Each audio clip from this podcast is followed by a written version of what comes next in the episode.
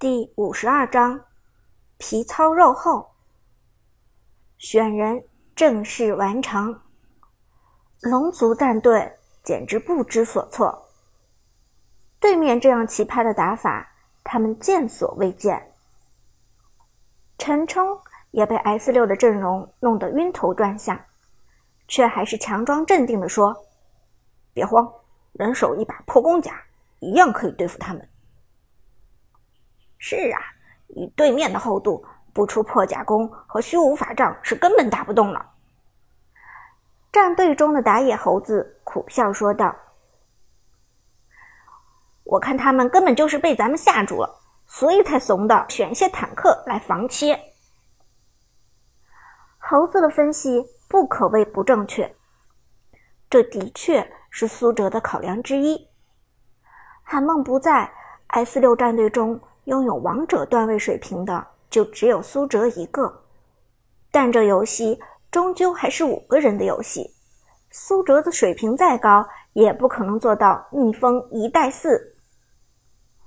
而龙族战队的进攻非常犀利，四个猴子意识不凡，就算苏哲打上单位，成功压制住对方的射手和辅助，中路和下路。仍然有被敌人打开花的危险。在这样的情况下，最好的方式就是使用一些容错率高的英雄。而在王者荣耀的各大职业之中，坦克显然是容错率最高的一类。任你猴子马可波罗打得再凶，只要一套带不走我，我就可以找机会逃命。而更长的生存时间。也给了苏哲支援的机会，不至于作为脆皮被对方瞬间秒掉，连救人的机会都不给苏哲留。另外还有一点，S 九赛季坦克得到了全方位的加强，最高的五秒回血和几件防御装备的加强，让坦克迎来了真正的春天。既然官方对坦克照顾有加，苏哲。自然就乐得摆出一个坦克阵容来。战斗开始。根据昨天的视频，苏哲猜到龙族战队一定会从己方红区开始反野。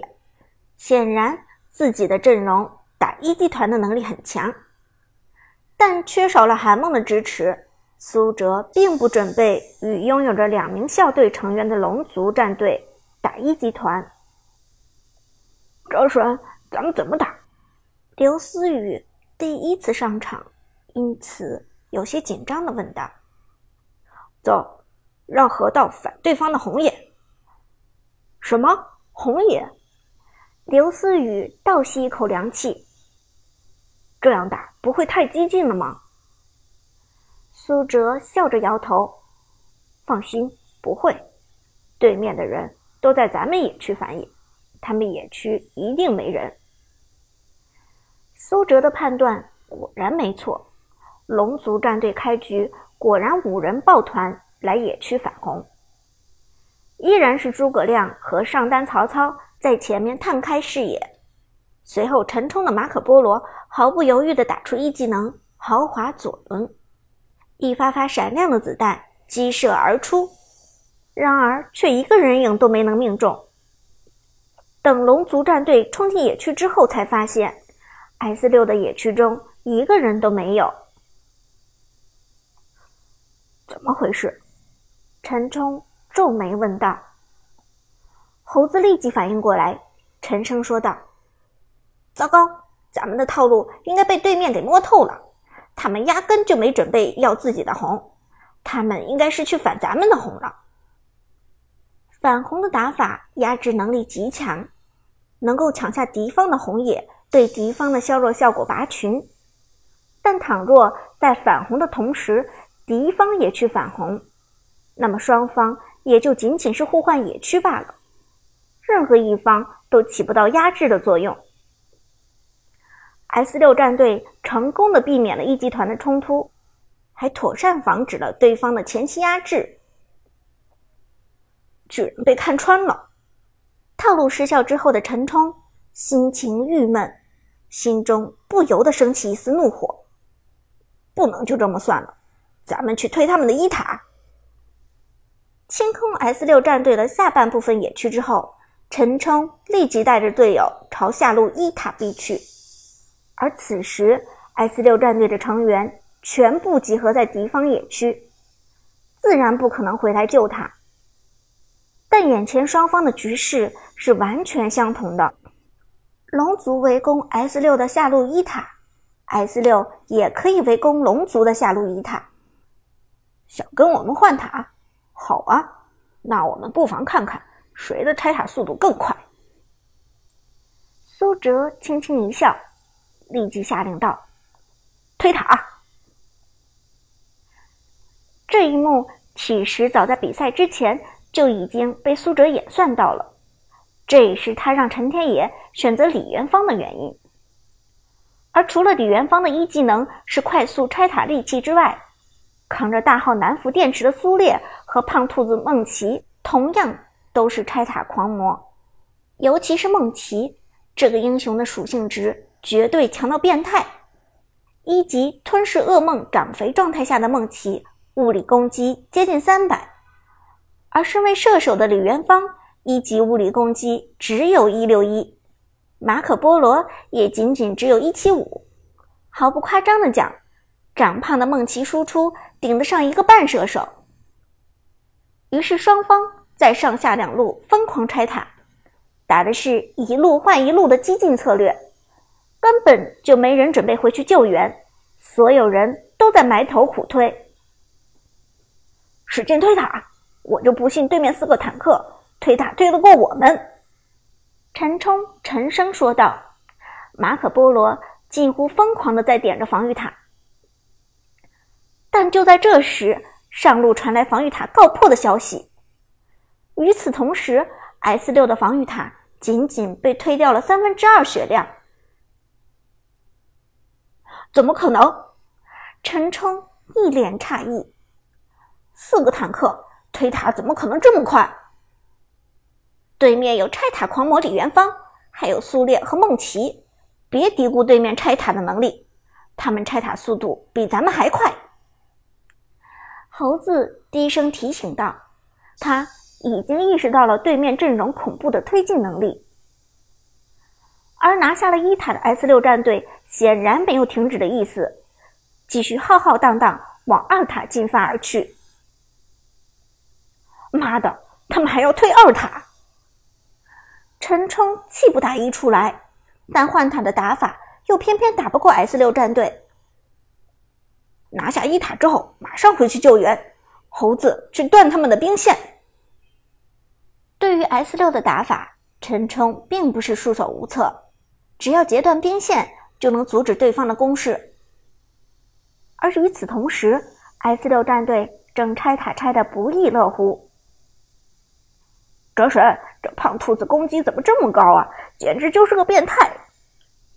刘思雨兴奋地说道，操作着梦琪一巴掌拍下去，把防御塔的血量搞得下去一截。嗯，要不然说他是版本之子呢？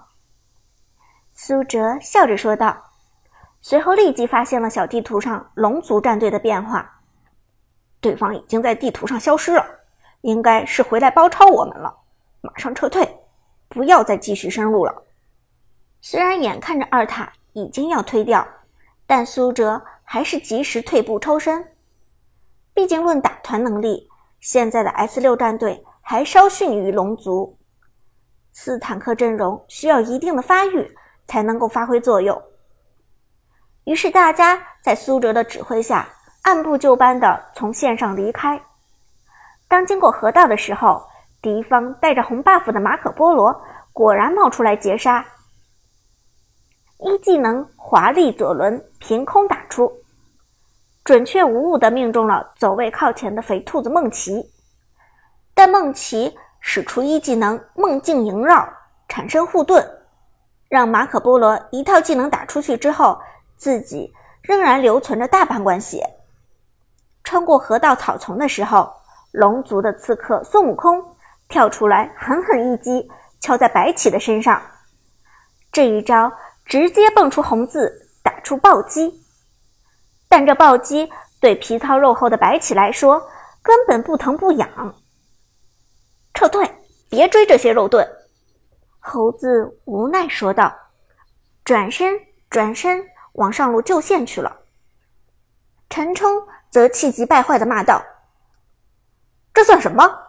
这能算是公平竞争吗？拿四个肉盾坦克出来打比赛，这根本就是在耍流氓！”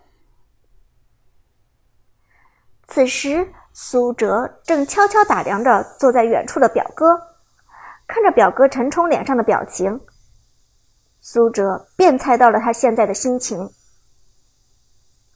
别着急，这只是开始，接下来会更精彩。